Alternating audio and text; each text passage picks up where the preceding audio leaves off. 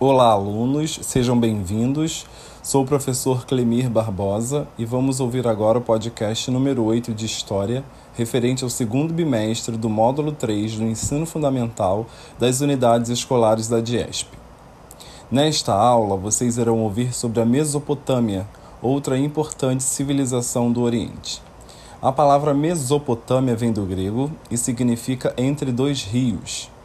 Com a abundância de águas e terras férteis, os primeiros seres humanos resolveram se fixar ali, entre os rios Tigre e Eufrates.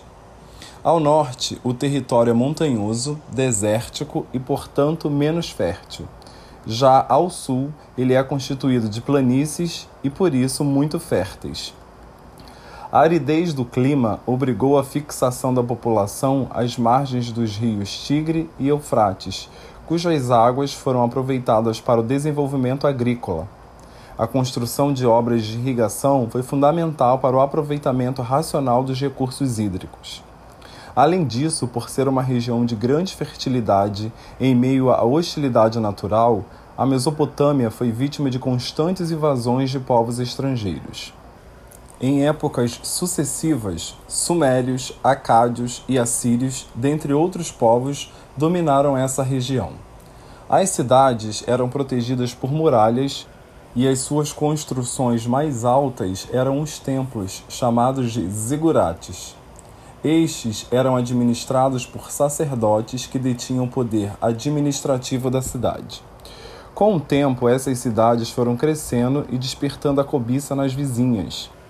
Com isso, houve a necessidade de separar o poder religioso do administrativo, e surgem assim os primeiros comandantes militares.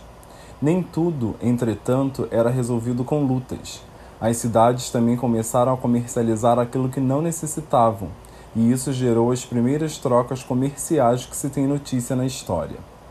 A primeira civilização que se desenvolveu na Mesopotâmia foi a dos Sumérios, povo oriundo do vizinho planalto do Irã.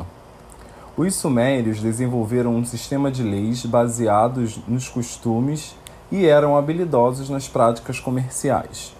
Por isso, elaboraram a escrita cuneiforme, assim chamada porque eram feitas com um estilete em forma de cunha, que gravavam em placas de argila. Depois de longo tempo de autonomia, as cidades sumerianas enfraqueceram devido às lutas pela hegemonia política. O enfraquecimento possibilitou a invasão de vários povos semitas, povos do sudeste da Ásia que falavam línguas semíticas, tais como os hebreus, árabes, etíopes, babilônicos, assírios, arameus, cananeus e fenícios. A base da economia era a agricultura, que dependia das cheias dos rios Tigre e Eufrates. O sistema monetário era pouco desenvolvido, mas a cevada e os metais eram utilizados como referência de valor. Na região predominavam as pessoas livres. Os escravos surgiram durante as guerras e pertenciam à comunidade. Eles eram utilizados nos trabalhos mais duros, como os das minas. Os povos mesopotâmicos destacaram-se na ciência, arquitetura e literatura.